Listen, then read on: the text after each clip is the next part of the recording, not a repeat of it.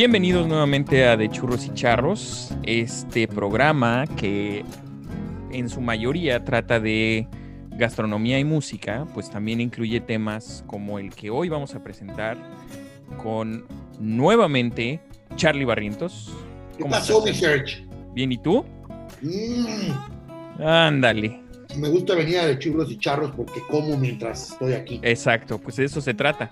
Pero hoy, hoy nos atañe un tema muy sabroso que por fin, aparentemente, estoy encontrando a mi alma gemela con la que puedo hablar de este tema abiertamente y es Seinfeld contra Friends. ¿Cierto? Seinfeld contra Friends, sí. Porque Ay. creo que lo conocemos Friends, pero somos muy conocedores. No, no quiero venderme tanto, pero sí conozco bastantito de, de, de Seinfeld, creo. Sí, yo también, ¿eh? Yo Sí. también. A mí la verdad es que las dos series eh, me tomaron por sorpresa cuando yo tenía como unos, yo creo que 12 o 13 años, cuando empezaron a salir en Sony Entertainment ¿Qué, Television. jo- qué joven eres, Sergio? Soy muy joven, soy muy joven, pero creo que en ese tiempo era un joven de alma vieja porque Ya. nadie entendía lo que significaba Friends, ¿no? Yo creo que también, yo creo que gran parte del por qué estoy aquí en Nueva York es por, por Seinfeld, ¿no? ¿O ¿Por Tiene Seinfeld como- o por Friends? Pues un poco por, por las dos, pero yo creo que por Seinfeld porque Por, Yo- por Ross, dices, ¿no? Porque te encantaba Ross. No, hombre, era- gustaba Era encantador, ¿eh? Era encantador. no, pues yo creo, yo creo que esas dos referencias fueron como importantes y no sé, como que me hacía conectar con la ciudad de alguna manera. Y, y pues así también fue como aprendí inglés, ¿no? O sea, uno eh, estando, en, estando en México, pues uno aprende inglés yendo de chavito a la escuela particular, a la escuela privada porque pues, las escuelas privadas son escuelas bilingües, pero pues no es mi caso. Yo aprendí inglés viendo la tele, ¿no? Órale. Entonces, sí, no, no, no. Yo fui en escuela pública, eh, escuela secundaria técnica número 14, sí, señor. ¿Esa dónde estaba, Sergio? La que está ahí en Ángel Urraza y Avenida Coyoacán. Claro, ¿cómo no? Sí, sí, Ahí. aquí muy cerca de mi casa. Sí, sí, sí, ahí enfrentito de los Biscuits Obregón. Claro, claro. Justamente. Justamente. Entonces, este, pues a darle que es mole de olla, ¿no? Dicen por ahí. Mira. Y pues nada, vamos a hablar un poco de esta serie que inició en el 90, Seinfeld, Sí. que al principio no era una serie muy que ya le estaban dando gas como a la segunda, tercera temporada, porque no funcionaba de la manera correcta. Sea, en realidad, pues es la, la- la trama, eh, el, el plot de la serie, pues es una cosa muy elemental, ¿no? Que es hablar de nada, ¿no? Es, es lo que ellos dicen, ¿no? Que hablan de nada, o sea, que no se trata de nada la Exacto. serie. De hecho, en algún capítulo de Seinfeld que se llama El Piloto, Correcto. Ellos hablan de este. Pues de, que van a hacer un programa piloto y, y- y George pone ahí, dice el güey, que, que el programa se trata de nada, ¿no? O sea, porque básicamente no tiene una trama, digamos. Exacto. Aunque en realidad sí tiene una historia y, y de hecho de una manera muy genial hacia las últimas temporadas entrelazan cuatro historias en un capítulo de 22 minutos. Ah, ese es O sea, genial. Si hay, una historia, Que va en reversa, ¿no? El capítulo. hay otro capítulo que va en reversa, o sea, si hay una historia, si hay una trama, digamos, pero eh, y tiene sus, tramas también, pero realmente lo, lo- es que hablan de cosas muy, muy banales, muy, muy comunes, güey, muy típicas. Claro, claro, y, y parte de eso, pues son un poco eh, las referencias que ellos tenían sobre la ciudad, sobre, por ejemplo, la, la juventud y cómo, cómo vivió Jerry Seinfeld su, su vida en Nueva York, ¿no? Todos estos lugares a los que él frecuentaba, etcétera. Pues y es que, sí, realmente, perdón que te interrumpa, Mr. Eric, pero se me olvidó un dato importante. La serie la crean Jerry Seinfeld y y Larry David. David. Y viene en base, y hay un, hay un especial por ahí donde Larry cuenta y Jerry que un día estaban en el súper y se empezaban a hacer estas preguntas típicas de Seinfeld en sus stand-ups y también de, de este de, de Larry muy en su estilo de escribir como de ¿por qué hay fruta enlatada? ¿no? ¿Por qué, Claro. ¿por qué fruta la, ¿Por qué enlatan la fruta? O sea, de estas preguntas mensas y ellos dijeron, estamos hablando de nada, estamos hablando de cosas que nos preguntamos y sobre eso va el show, básicamente. Exacto. ¿Ya sabe Monique que estás hablando con el papá de Paco de Miguel? No, todavía no, es que Monique nada más vino por un cigarro, vino a robar un cigarro.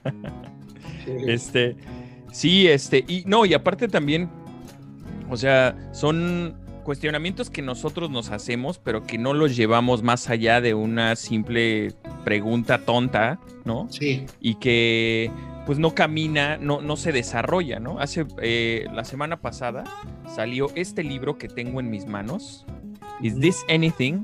de Jerry Seinfeld. No sé si habías oído hablar de, del lanzamiento de este libro. No, fíjate que no, no había escuchado y ayer que Bueno. me dijiste antier, por eso me Este libro, este libro, pues son básicamente todos los chistes que ha hecho Jerry Seinfeld. Ya ves que eh, sacó un especial en Netflix donde hay una toma que está en West Village con todos sus, sus chistes así como, como pegados en el piso de esta calle. Ok. Y bueno, pues todos esos chistes los pasó a este libro, básicamente. ¿No? Mm. Entonces, este, pues al final él retoma muchos de los chistes que están en este libro, son, o sea, son parte del show, ¿no? Y una cosa importante que existe en el show son las referencias gastronómicas, ¿no? Sí. Y bueno, pues vamos a comenzar con la primera, la más, yo creo que la más trascendental y la más importante para quienes son fans del show, es el sub nazi, ¿no? Sí, El sub- nazi de la sopa. Fíjate que el subnazi fue el primer capítulo que yo vi de Seinfeld. güey. Ah, sí. O sea, güey, fue un... Sí, Yo- sí, sí, sí. Yo vivía en Estados Unidos, yo soy más grande que tú, yo vivía en Estados Unidos en ese tiempo, eh, estaba trabajando allá y, y- y estudiaba inglés. Entonces recuerdo que, que veía la tele mucho, porque también la tele es un gran referente para el inglés, tú lo sabes. ¿no? Claro. Entonces, entonces, eh, veía Friends, obviamente, que ya Friends tenía un, un- un, este, un tiempillo, un poquito más, ¿no? Pero ya estaba ahí. Y, y veía Seinfeld, que Seinfeld lo veía en una retransmisión que pasaban por ahí cuando llegaba yo a trabajar como a las 11 de la noche. Claro. Y pasaban como tres o cuatro capítulos, me parece, seguiditos. Y me empecé a volver fan, pero el primer capítulo que vi así suelto, que dije, ¿qué mamada es esto? ¿Qué chingón está? Fue de Subnazi, güey. Es un gran capítulo, porque aparte es, es como la referencia. Esa, ese local sí existe. Está Ah, sí. cerca de Times Square. Y ¿Ya has Larry David. Sí, sí, sí he ido ahí. Mm. Sí he ido a The Subnazi. Digo, obviamente no es el local que, que parece en la en el capítulo donde es un güey ahí, un chef que está Sí, muy no. celoso de sus sopas y demás, ¿no? Es un local de dos, tres chavos ahí que corren el negocio y que obviamente tienen toda la memorabilia y tienen un montón de merchandise de, de Subnazi. Pero este, este restaurante surgió porque eh, a raíz de la serie, o sea, es como el No, ya existía. Larry David iba a un lugar donde, o sea, a este local que está cerca de Times Square, porque esta sopa, porque este lugar hacía una sopa de jambalaya riquísima, Wow. ¿no? Y entonces él iba y él se daba cuenta que el chef era como muy celoso, muy enojón, muy gruñón, y pues eso lo, lo- Ya lo llevó a este pedo. exacto, lo llevaron a ese nivel, ¿no? Ese capítulo es, Es genial. genial. Yo diría, güey, si hay gente que quiere ver Seinfeld, yo creo que puedes empezar viendo de Subnazi. Totalmente. No, no, ne- no necesitas conocer ninguna referencia a los personajes, nada, güey. Ahí sale aparte la personalidad de cada uno de los personajes. Claro, también O sea, sale ot- otro capítulo que es como un referente importante, es The Contest. ¿Cuál? Bueno, no, no gastronómico, pero es importante para darse como una idea de lo que va a ser la serie, el resto de la serie, es The Contest, cuando Ah, apuestan, claro, cuando apuestan a ver quién, quién aguanta más tiempo sin masturbarse. Eh, que no lo dicen aparte, ¿no? Nunca lo dicen, nunca Nunca lo dicen. dicen, Ah. nunca lo dicen.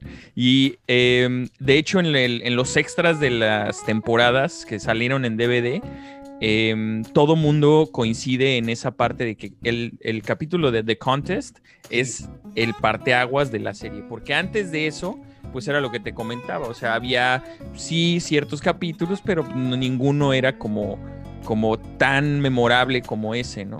Y luego revisitando la serie, antes de ese parteaguas que tú marcas, te encuentras con unos capitulazazos, güey, que Sí, se volvieron clásicos y yo decía, ¿en qué temporada está este? cap-?" Y resulta que está en las primeras tres, Sí, güey. La, sí, sí. tercera- La tercera temporada es muy buena, güey. Es muy buena, sí. La, hay un capítulo de El restaurante chino. Puta. Que ese es grabado en una sola toma.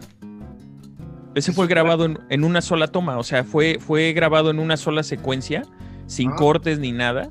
Mira. Y fue como un, o sea, son 22 minutos de estar en el lobby del restaurante, Sí, esperando, esperando a que les den su mesa. ¿no? esperando a que les den su mesa y termina con que se van y ya los llaman, ¿no? Sí.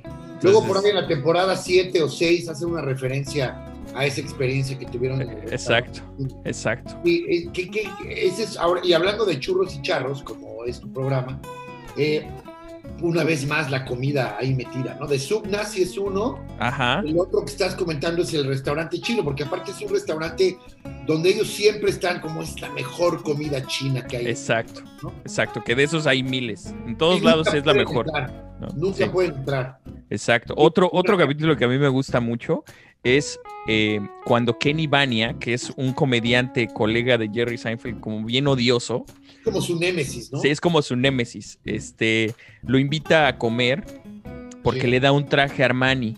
Y Ajá, entonces, y entonces le dice, bueno, no, no te preocupes, no te preocupes, solamente invítame a una cena y ya, ¿no? Y entonces Sí. van a cenar y eh, Jerry así como que, ay, bueno, puta, lo tengo que invitar, está bien. Y van a cenar Jerry solamente voy a querer sopa. No, no, no, no, no, no. Esa Sí. va a ser tu cena y ya, güey, ¿no? Es que si no significaba que lo iba a tener que estar invitando a más.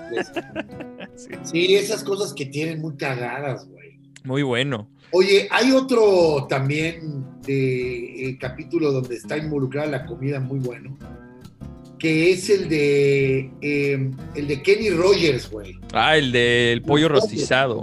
El del pollo rostizado que ponen enfrente del, del, del, este, del departamento de Kramer. Ajá. Da, la calle, ¿no? El Sí, departamento de Kramer en la calle da este un Kenny Rogers Chicken, que es como un Kentucky Fried Chicken. Sí, sí, sí. que tiene un anuncio espectacular que se prende, en- está en rojo todo el tiempo. Ah. Y este güey no puede dormir y hay un cambio de rol. Y hay un cambio. ¿No? Sí, Jerry sí, Se, va a vivir al departamento de Kramer y, y se da cuenta de todos los ruidos, todo lo que vive Kramer allá adentro. Y, Sí, se empieza a convertir en él, ¿no? Y, Y, la- y- y Kramer es todo pacífico, ¿no? De vivir en la casa de Jerry. muy bueno también. Muy bueno, cabrón. Otro, otro también es el de cuando van a Maine. Sí. Cuando van a Maine y a George se le encoge el pipilín. Ah, claro, claro, que se le encoge la verga y que Ajá. se mete a la alberca, sale de la alberca, se quita el traje, le abren la puerta y le ven su pitillo que se te encoge cuando al agua, ¿no? Exacto. Y una referencia de ese capítulo es que Kramer se pone a pescar langosta, que era ilegal, ¿no? Claro, Y es que, y es que eh, debemos mencionar que en Maine una de las cosas, pues digamos uno de los emblemas del estado es la pesca de langosta. Yo hace poco, muchas- sí, fíjate que qué bueno que aclaras eso. Seinfeld tiene muchas referencias gringas muy cabronas. sí, De repente no es tan universal. sí, de acuerdo. que es local por los gringos, pero también tiene unas referencias de repente muy, muy, ya muy localistas de Nueva York y de esa zona. Sí, sí, sí. Sí, de hecho, este, cuando yo fui a Maine en el verano y, güey, es un estado increíble. O sea, la única cosa que hay de comer en, en Maine es langosta y helado. Y fui a un lugar que se llama Reds. Puta, o sea, unos sándwiches de langosta, unos lobster rolls que le llaman. Delicioso. No, no, no, no, no, increíbles, increíbles, increíbles. Oye, y hablando de helado, ahorita que hablas de helado, hay un capítulo muy bueno que se llama The Fat Free Yogurt. Ah, el non-fat, el non-fat No yogurt. yogurt. Muy bueno también. que se- que, eh, no sé quién es el que llega, me parece que es Kramer, porque seguramente es Kramer. No. Newman, Newman, Es Newman, Newman. que dice, estoy comiendo helado de yogurt y es non, non-fat, ¿no? Es muy bueno. Que no tiene, que no engorda. Y todos Exacto. se vuelven adictos a esa madre. y resulta que era puro choro, empiezan a engordar todos, ¿no? Sí, exacto. Y luego también el negocio era del. Termina con que el negocio era de la vecina o del vecino y tiene un hijo que quería ser como Jerry cuando fuera grande, ¿no? Ah, sí. Y entonces se empieza a mentar madres y dice, oye, güey, ¿por qué? Pues el niño está aquí, ¿no? Es que bueno el niño repite las palabras, ¿no? De Jerry, porque Jerry se encabrona y así. Qué buen capítulo, güey. Oye, ¿Y qué me dices de este gran capítulo también de Seinfeld, donde entran eh, enfrente de su edificio, descubre que está este restaurante pakistaní? de Babu. Babu, Babu. Y que, que, Jerry va a comer ahí como por, como por pena, ¿no? Porque dice, chale, nadie entra a su restaurante. Voy yo a comer, entra, come y le empieza a hacer como sugerencias. Dice, deberías de vender algo más. O, o vende comida mexicana. No, vende comida mexicana. Vende comida mexicana. Un pakistaní que en, en Nueva York es de estereotipos, ¿no? O sea, no puede haber un judío eh, haciendo pollo frito porque no nadie se la compra, ¿no? O sea, yo, por ejemplo, ahora en mi nuevo trabajo, que vaya, me dedico a repartir paquetes en FedEx. Y en todo Manhattan, papi. No, en Brooklyn, en Brooklyn. Hay Ah, unos Brooklyn, barrios, hay unos barrios de, bueno, yo tengo una ruta donde voy a repartir eh, paquetes a barrios de judíos ortodoxos. Ok. No ves otro, ti- o sea, solamente ves o judíos ortodoxos o mexicanos. Y los mexicanos están trabajando en los restaurantes de los Ya son dueños. judíos ortodoxos. ya, ya traen sus, sus cosillas ahí. Güey. Y este, y incluso, por ejemplo, en los restaurantes de estos judíos, hay mexicanos trabajando ahí, pero dice comida mexicana o comida hispana o comida latinoamericana, lo que sea, y ves a hispanos trabajando porque si no, no te lo compran. O sea, es, es, Ah. es una cosa de estereotipos. Vas a un restaurante chino y no puede, no, no hay mexicanos trabajando ahí. Vas a un restaurante mexicano y difícilmente te encuentras a un güero, ¿no? De mesero. Sí. A menos Sí. que el restaurante sea como muy famoso o que tenga como mucha gente, entonces ahí sí los blancos, ya sabes, llegan a apoderarse, a gentrificar la industria, ¿no? Claro, claro. Pero sí es muy bueno. Luego, Luego- uno, un- uno más, uno Sí. más que es muy bueno, es la conexión que existe cuando hay un capítulo que se llama The Pie, que es cuando Jerry le ofrece un, un bocado de, una, de un pie de manzana a su novia, que no quiere, que no, que no quiere y que nada más mueve la cabeza así que no da razones. Sí, Y luego va al restaurante que es de Poppy, sí, que es el papá de la novia, sí. y se da cuenta, Jerry entra al baño y se da cuenta que Poppy también sale del baño pero no se lava las manos. Sale de cagar, Poppy. Lo ve, ve que no se lava las manos y la siguiente toma, en la siguiente escena, ya está el Poppy metiéndole la mano a la mano. Oh, yo hice esto. con-". Y, y- y de hecho, Jerry de- denuncia a Poppy, ¿no? Exacto, exacto. sea- y, y luego ya después, ya después, más adelante, más avanzada la serie, cuando hacen esta parte del piloto, invitan al ejecutivo de la cadena a este restaurante porque Sí. hay una pasta primavera riquísima, no sé qué tal, y le, vaya, le invitan a, a- le ofrecen a Elaine, ¿no? Que Y les haga el paro. presta, exacto. que les haga el paro, ¿no? Con su escote así súper pronunciado y demás. Y van a ese mismo restaurante, ¿no? Pero todo acaba en que enloquece este güey por Sí, Elaine. sí, sí, por Elaine. Sí, es que Elaine es chida. Elaine es, Elaine es como, es como one of us. Exacto, es, es este, el amigombre, ¿no? El amigón, Es el amigombre. el amigombre, el La amigombre. amigombre, perdón. La amigombre, sí, de acuerdo. Ahora, uno más, Sí, que también es genial, es cuando van a la fiesta que están en busca de un chocolate babka, que es este pan judío y que no encuentran y están buscando que dicen, bueno, pues me llevo el de canela. No, pero es que el de canela no. Y ahí sale una referencia que hasta la fecha yo sigo comiendo, que es la black and white cookie, ya. que es una galleta, que es como un pan plano, este, que en México pues sería como un espejo, ¿no? En la Sí. panadería mexicana sería como un espejo, Ya, que lo hacen black and white y dice, esta es por la paz, ¿no? Y sale Sí. un, un negro así como brindando con la galleta. Y exacto. hay un chiste muy, muy, muy bueno de George que dice, ¿por qué, ¿por qué tenemos que ir a una fiesta y llevar siempre vino? ¿Por qué? O algo. O algo. ¿Por qué siempre tiene que ser? Pues porque eres adulto, le dice Elaine. Dice, Sí. no, no, no, o sea, ¿por qué no llegar con una Pepsi de dos litros, no? Exacto. O sea, ¿por qué, por qué- ¿en qué momento se convierte esto en voy a llevarle? Claro. que va- Y esto viene mucho de la personalidad de George, que es muy codo. güey, Que es un ¿no? miserable, es un miserable, güey. miserable, es miserable. Y, y hay un capítulo donde este, eh, eh, le compra eh, George. le- están George, Jerry y, y- y Elaine van a comprar una ensalada, ¿cierto? Ah, The Big Salad. De Big Salad. Y ella le dice, oye, voy al baño y ahorita que, no, voy al baño algo. Y resulta que llegan las ensaladas y este George paga la, la ensalada de, Ah, sí, De paga la ensalada de Elaine y este y ya cuando llegan a la casa de Jerry le da la ensalada a la novia de Jerry se la da a Elaine y, y es como güey ¿por qué no me dan crédito de que yo pagué la ensalada? ¿Por qué se la dando esta vieja si ella no lo pagó y ella es como ay gracias por mi ensalada? Y George busca ese reconocimiento en su miseria humana tan chingona que tiene. Claro, y es que también George tiene, tiene como suerte, o sea, como, como la suerte del campeón, ¿no? De esas que pasan Sí. una sola vez en la vida. Y hay un capítulo muy memorable también que hace una referencia gastronómica importante cuando Jerry, cuando George se regresa a casa de sus papás, está desempleado.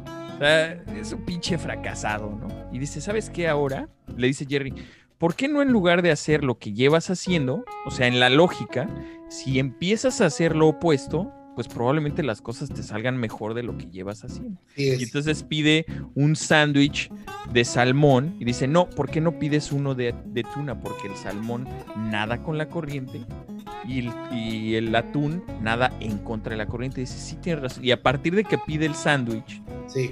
se liga a una chica que está sentada en la barra que pide lo mismo, pero resulta que la chica, creo que su, su tío es Sí, es sobrina de, del manager de, de los Yankees. de los. Yankees de Nueva York y resulta que todo le sale, ese capítulo, no recuerdo si es el final de El final, temporada o el sí. principio. Es el final de temporada, porque ya cuando empieza, es el final creo que de la cuarta o la quinta. Sí, Porque ya cuando empieza, ya él ya es parte de los Yankees, De los Yankees. ¿no? Es muy sí, bueno. eh, resulta que ahí está muy bueno porque todo lo que va para arriba para George y Elaine va para abajo. sí. La, la vida de Elaine viene, de hecho, estoy casi seguro que viene muy por ahí de por The Big Salad, puede ser, no sé, pero viene para arriba Elaine, nuevo departamento, nuevo trabajo, todo la, la van a ascender más bien. Claro. Y resulta que en ese capítulo va y departamento, va y este, se viene para abajo la negociación del, de, Del Coffee Table Book. Sí, pero, pero por, por los japoneses, el jefe, Ah, sí, sí, sí, sí. no cómo se llamaba el jefe de Elaine en ese Peter, tiempo. no, no era Peterman. Es Peterman, es este, es que tiene el nombre de Pen, Pendant, no, tiene el nombre como de una, este, de una, de una editorial, porque era un publisher de, Ah, de- es claro, sí. editorial de libros, este, ay, Mr. Pendle o Mr. Pendleton, no sé, bueno, Eh, el punto es que eh, truena eso y a le sale todo bien, pero además tiene ese jefe que pierde la empresa Sí. en la siguiente temporada, creo que es, Elaine se lo encuentra y hablan sobre un negocio de unos Exacto. muffins. Y le dice, güey, es que del- de los muffins la parte más rica es la tapa, La tapa. deliciosa. Y resulta que ella se da cuenta que viene un güey caminando con una tapa y le dice, ¿dónde compraste eso? Aquí a la vuelta. Y entra y dice, güey, usted me robó la idea. Yo le di la idea de los tops y el güey tiene una tienda donde solamente vende muffin tops. To- y que la tienda se iba a llamar Top of the Muffin to You. ¿no? Exacto, top of the muffin to you. Pero le dice, es que no está funcionando el negocio, güey. Jay Peterman. Es el- es el- No, no, Jay Peterman es el último, güey.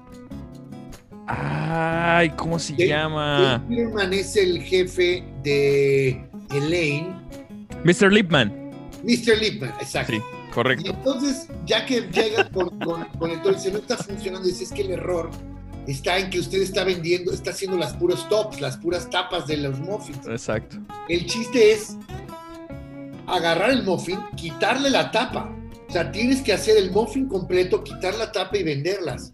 Exacto. Entonces ellos eh, hacen eso, hacen los muffins, venden la tapa y es un éxito, pero el pedo es que no saben qué hacer Con el resto. Con el, con el Con el resto. tronco.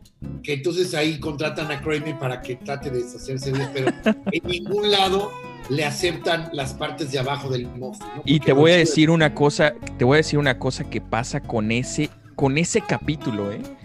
Hay un restaurante que es, pues vaya, es una postrería en Nueva York que se llama Milk, ¿no? Ajá. Este restaurante hace un pastel con las bases de los muffins. Mira, Sacaron esa idea de ese capítulo. wow, güey. Wow. O sea, eh, no, o sea, Seinfeld llega a, en muchos, llega a muchos niveles en la ciudad. A muchos. Incluso, por ejemplo, el, el personaje de Kramer, Kenny Kramer, Sí, eh, que, existió, o sea, que está basado en Kenny Kramer, eh, que era el vecino de Larry David, hace tours de Seinfeld en Nueva York. ok. Entonces, hay muchas referencias de Seinfeld en la ciudad y eso está bien chido. Pero bueno, ahora vamos a cambiar un poquito de tema y vamos a hablar de Friends. Que Friends, yo creo que a, a mi parecer, me parece que Friends no ha envejecido de la manera como ha envejecido Seinfeld. No. Porque ahora, pues obviamente, digo, ya las cosas se ven en retrospectiva y a mí, a título personal, me parece que Friends era una serie que se sale de la realidad, ¿no? Empezando por los departamentos donde vivían, ¿no? Las profesiones que ellos tenían no iban acorde con los departamentos donde vivían y la zona donde vivían. Te voy a contar una cosa que a mí me, me pasó. Yo trabajaba en un restaurante aquí cerca de mi casa que se, que se llama eh, se llamaba Lafayette, ¿no? Ok. Y en ese restaurante, que está muy cerca del edificio de Friends, iba David Schremer a comprar su pan. Ok. Arroz. Y en algún momento también me encontré a la mamá de Rachel en la serie. Ok. Mr. Mrs. Mrs. Green. Exacto, ¿no? Oye, güey, ¿y, y te tomaste fotos con ellos? ¿Te echaste No, fíjate que no. Ese güey es como muy. ah, como especialito. operado? Son locos, güey. Son locos. O sea, sí tienen un nivel ahí como de, ay, no me toques, ay, no me... Y ahí en ese restaurante iban a comer muchos, muchos famosillos. O sea, Al Pacino llegó a ir a comer ahí. wow. Este, Robert De Niro es socio del grupo restaurantero donde trabajaba. ninguno, esto no sale en YouTube, ¿ah? No, Nada más, ah. Oye, ¿y con alguno de ellos te tomaste foto con nadie? con? Matt Damon. Ujú. Matt Damon trabajaba, más bien yo trabajaba en un restaurante en la misma calle donde vivo y un día el restaurante estaba vacío, pinche día lluvioso, así no pasaba nada y este y de repente llega Matt Damon con su familia y sus cuatro hijas y ya se sentaron. El restaurante es solo, ¿eh? Se sentaron, buena onda, el güey habla español y este y bien, o sea, y curiosamente, por ejemplo, yo tengo una, una gorra de los de los Red Sox, que aquí ponerse una gorra de los Red Sox es medio Pues Te ven como güey, ¿no? Claro. exacto. Y nunca me la había puesto como en un año. De repente me la pongo y entra ese güey al restaurante con la misma gorra puesta de los Red Sox. Wow. Entonces ahí fue como, ah, esa ha sido como la única foto con la que, con, que me he tomado con alguien. Pero por ejemplo, aquí en tu barrio pobre vive Sam Rockwell, vive Rachel Weisz, vive eh, Ellen Mirren, Helen Mirren, vive en la misma calle donde yo vivo. O sea, chido. Bien, güey. Pero bueno, en West, yo vivo en East Village, ¿no? La serie está eh, situada en West Village, que es como, digamos, es un poco, aquí es como un poco la Escandón, eh, Ajá. West Village es como la Condesa, o sea, como el mero centro de lo hipster y de lo chic y de lo así, ¿no? Y pues las rentas ahí son absurdas, ¿no? Para las profesiones que ellos hacen, ¿no? No podrían Empezar- vivir ahí. no podrían vivir ahí. Obviamente ya después le sacan una cosa ahí en el guion que, que gracias a la renta controlada, en el último capítulo mencionan que gracias a la renta controlada de, del departamento de Mónica que la abuela le heredó, Lo justifican todo. ajá, ahí lo justifican, ¿no? Pero el otro departamento, el de Rachel, el de Chandler y Joey, es imposible mantenerlo. O sea, es- O sea, yo no me imagino una mesera y un chef y un y una chef viviendo en un departamento en West Village. Es algo como completamente Claro. absurdo. Pero O sea, bueno, de- el único que sí podía pagar porque él vivía enfrente era Ross. exactamente, porque él no. era profesor de NYU y aparte trabajaba en el Museo de Historia Natural y, o sea, ahí sí todo bien. Pero incluso Phoebe, güey, Phoebe terminaría viviendo en la calle, Claro, como en- lo hizo toda su infancia. como lo hizo. to- Exacto, Porque ese pedo Exacto. tiene exacto. Oye, pero por ejemplo, también hay buenas referencias gastronómicas en Friends, güey. Sí, claro. Empezando por las profesiones, ¿no? O sea, Mónica, Claro. pues es chef y entonces en un, pues, digamos que la profesión de repente cuando pierdes tu trabajo te hace hacer otras cosas, pues, más emprendedoras, ¿no? En Mónica, pues estuvo las mermeladas que de repente se puso a hacer, Ajá. estuvo eh, la compañía de catering que se puso a hacer con, con Phoebe, Sí. que de repente creo que Claro. Rachel también le entró. Eh, o sea, todas las cenas que ella hacía, ¿no? Todos los eventos. Los Thanksgiving y. Exacto. También, ¿no? El capítulo este de Thanksgiving con, con, con Brad Pitt, que también Sí. es como muy, muy memorable. Oye, pero hay un platillo que tú me mencionabas ayer, güey, que no me acuerdo cómo se llama. El trifle. El trifle. que son tres capas de algo y lo acaba haciendo Rachel. Exacto. Pero es que, eh, o sea, ella es un, es un, vaya, es como un tiramisú inglés. Exacto. O sea, son capas de mermelada, de pan, de, ¿no? De crema chantilly, etcétera. Pero ella termina haciéndolo con carne molida y cebolla y no sé qué. Sí, y el que se lo traga todo es Joey, ¿no? Joey. Es Joey. muy bueno. Y luego Sí, también, por ejemplo, la pizza donde ellos, este, bueno, eh, también el café, el Central Perk, también es otro, es otro de estos cafés, ¿no? Muy memorables de, Muy de la típicos zona. ¿no? De West Sí. Village.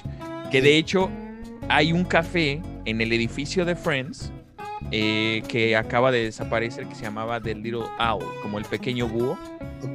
que era como un restaurante, pero era como muy, muy, muy famosillo, pero era como un bistro chiquito, y la gente se iba a tomar un café y como que hay una anécdota de- del, del mismo restaurante que todos los, un día, todos los miembros de Friends, todos los personajes, más bien todos los actores de Friends fueron a comer a ese, Ya. a ese restaurante, ¿no? Y está la foto ahí, o estaba la foto ahí, no sé. Pero Bueno, luego, este, ¿qué más? Ah, hay una referencia donde los sándwiches de, de Joey, ¿no? los sándwiches de, de. De albóndigas, Sí, de meatballs. sí.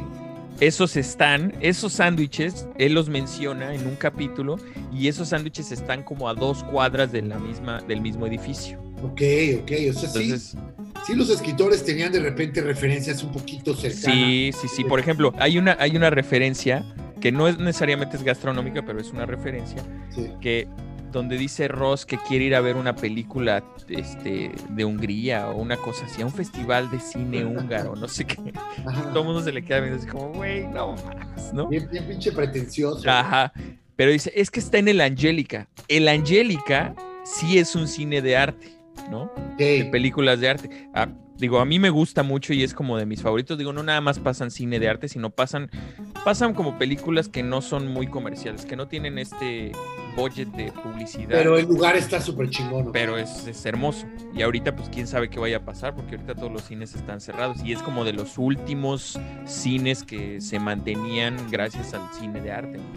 Ya. Pero, pero sí, muy bueno. A mí me parece, digo, yo creo que Seinfeld ha sido como una serie que ha trascendido mucho más. Y, pero pues ahora habrá que ver si en, eh, según esto Friends se iba a reunir, ¿no? Iba a ser como un especial de HBO, pero que, que según esto, pues, Antes, por la antes pandemia, de la pandemia se hablaba mucho, ¿no? se hablaba mucho, ¿no? Pero pues ya con todo este pedo, quién sabe, güey. Exacto. Bueno, ¿y qué opinas? ¿Tú ¿Qué cuál crees que... daría? ¿Qué? ¿Qué tanto daría un reencuentro, güey? Pues Yo quién creo que sabe. daría- como- mira, es un poco lo que pasó con Breaking Bad, ¿no? Que teníamos Breaking Bad, de repente hacen el camino. El camino. Y pues se, se va a quedar corta, güey. Ya, esas historias ya son memorables, güey. Es difícil de. Yo creo que el camino es como un gran capítulo de Breaking Bad, no es una película. Sí. O sea, yo lo veo así, ¿no? A mí me parece que el camino es como un, un episodio grandote. Como para darle una conclusión a Jesse y ya decir, ya ahí muere, ¿no? Sí. sí, Pero pues, eh, o sea, pero luego ya estaba encima Better Call Saul, o sea, ya era otra cosa, como que ya había perdido el rush de eso. Bueno, te interrumpí, me ibas a preguntar qué opinaba. No, que qué opinabas acerca de esta, eh, digamos, incorrección política que le dan a Seinfeld, porque pues ahora ya todo mundo ofendido de todo, eh, toman a Seinfeld como una mala referencia, ¿no? No, yo, yo, pues, yo creo que están mal, cabrón. Ahí sí te lo puedo decir. Ese es el gran problema de lo que está pasando ahorita, ¿no? Claro. Eh, es como ahora, eh, antes yo era un culero, ahora ya no soy culero. Antes me reía con eso, ahora ya no me río. Ahora ya no me río. No me puedo reír de esto. Ah, güey, entonces, ¿cómo? Entonces, el güey con el que yo estaba hace años era otro güey. Claro. O sea, bien que nos, nos reconstruyamos o nos deconstruyamos, como esté este término ahorita y lo que tú quieras, pero tampoco puedes dejar al lado que eso sucedió en una época en la que, en la que estos güeyes rompieron con toda la corrección política. Nadie hablaba de eso. O sea, eh, lo dicen en Te lo resumo. hay un capítulo que te recomiendo que veas. Busca ahí Te lo resumo. En el canal de Te lo resumo, Seinfeld contra Friends. Y explican muy bien eso. Explican muy bien cómo, eh, pues, eh, Friends es este lugar en el que todo es correctamente político, los sueños se cumplen, eh, los personajes tienen una lección, aprenden, etcétera. Y, y, Seinfeld, por nada que ver, güey. Sí, son lo opuesto. Son, personajes que están diseñados para que los odies, güey, ¿no? Por lo culeros que son. Los acabas amando por su propia persona, porque aparte creo que los acabas amando porque son muy auténticos. Claro. Esto representa mi estatus de vida ideal, ¿no? Todo el mundo quiere ser Ross y Rachel, todo el mundo quiere ser...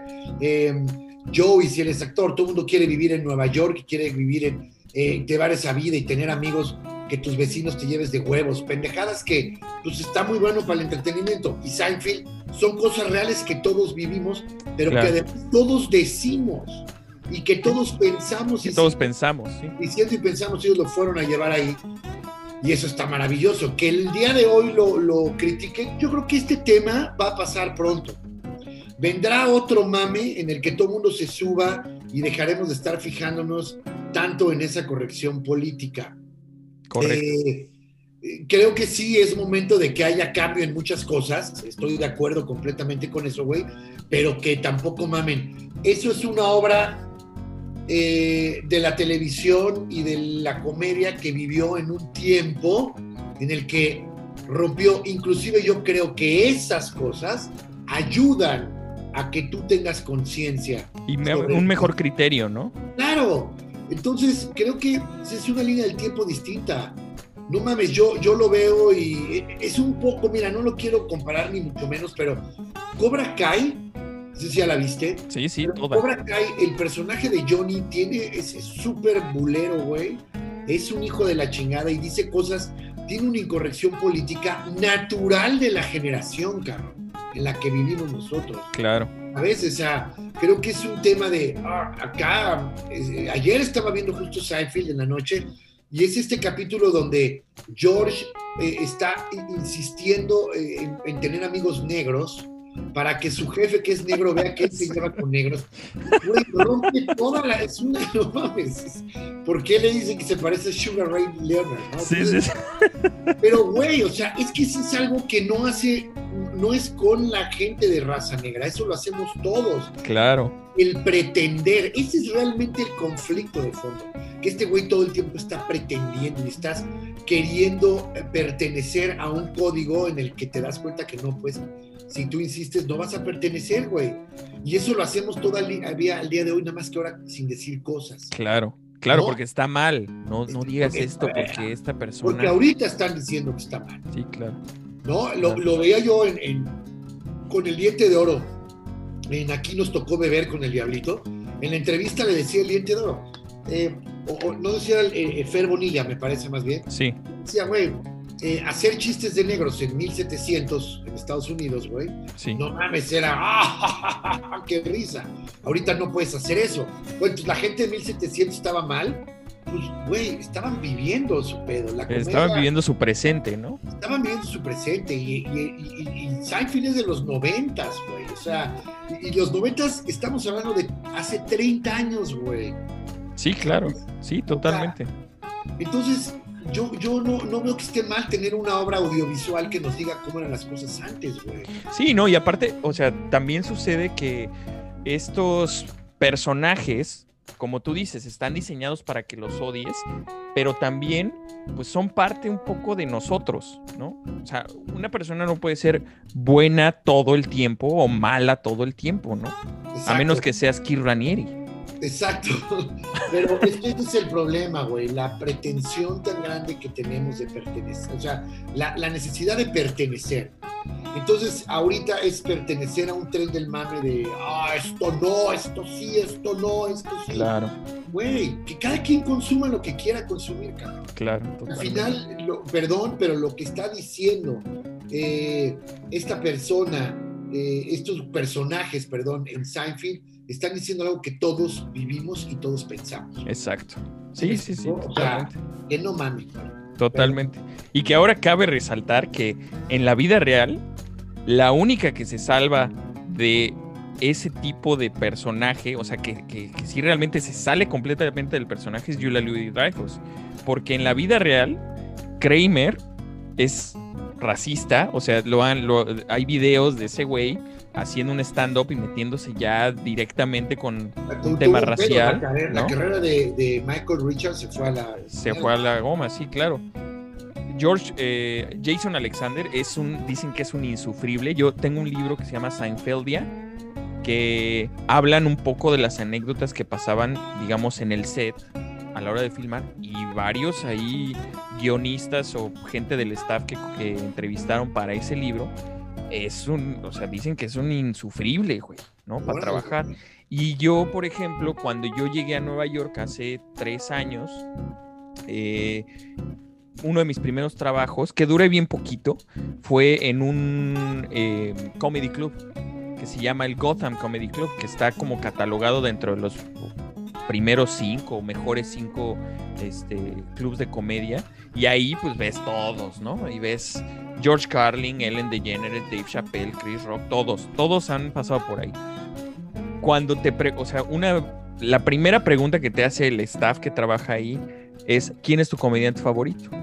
Y yo dije, pues Jerry Seinfeld. Y todos me voltearon a ver con cara de, porque resulta que este tipo es... ¿Jerry quién? Eh, Jerry Seinfeld es un hígado, güey.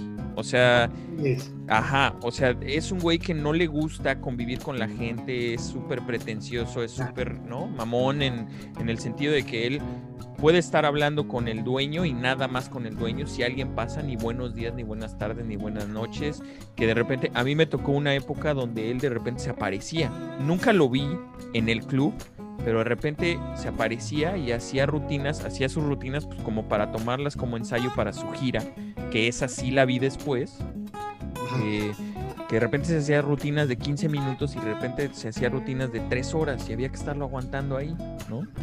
Pero sí, no, no, no, dicen que es un insufrible. De hecho, una vez en alguna entrevista a Jerry Seinfeld le dijeron que, que cuál era su peor pesadilla. Dice, que un fan se me acerque para que me, para que me pida una foto. Órale. Dice, para mí, la mejor experiencia que he tenido con un fan fue un día que un, que un tipo llegó y me dijo, ya sé que no te gusta que te pidan fotos ni autógrafos, pero me puedes firmar eso. Y dijo, ok, está bien, te lo voy a firmar. O sea, de esa clase de personas. Pero, pero sí, pues son güeyes, son locos, güey son locos. Yo creo que también pasa mucho eso, ¿no? Yo creo que de todo el tiempo que te estén reconociendo en la calle, todo el qué tiempo. pasa, mi querido ustedes? También ellos vivieron una época muy cabrona. Ellos fueron el boom en los noventas en, en entretenimiento. Sí, claro. Ellos vivieron una fama medio bitlemaníaca. Ándale. este, pero sí vivieron esa fama muy cabrona, güey. Sí, sí son personajes que a la fecha, bueno, sobre Friends es más universal, güey, ¿no? Eh, me refiero, o sea, Friends. Yo diría que es más aspiracional. Sí, pero, pero Seis personajes blancos. ¿no? por lo mismo, Friends está en todo el mundo, en todo el mundo.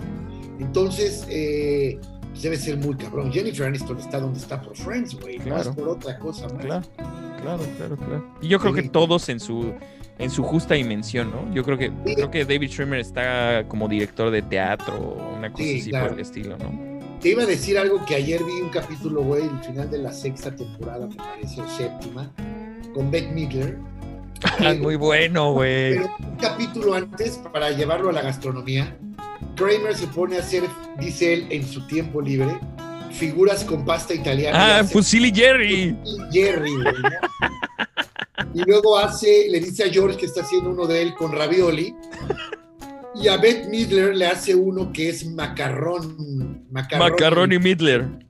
pero, macarroni este, Midler. Fusilli Jerry, wow. güey. Es genial, güey.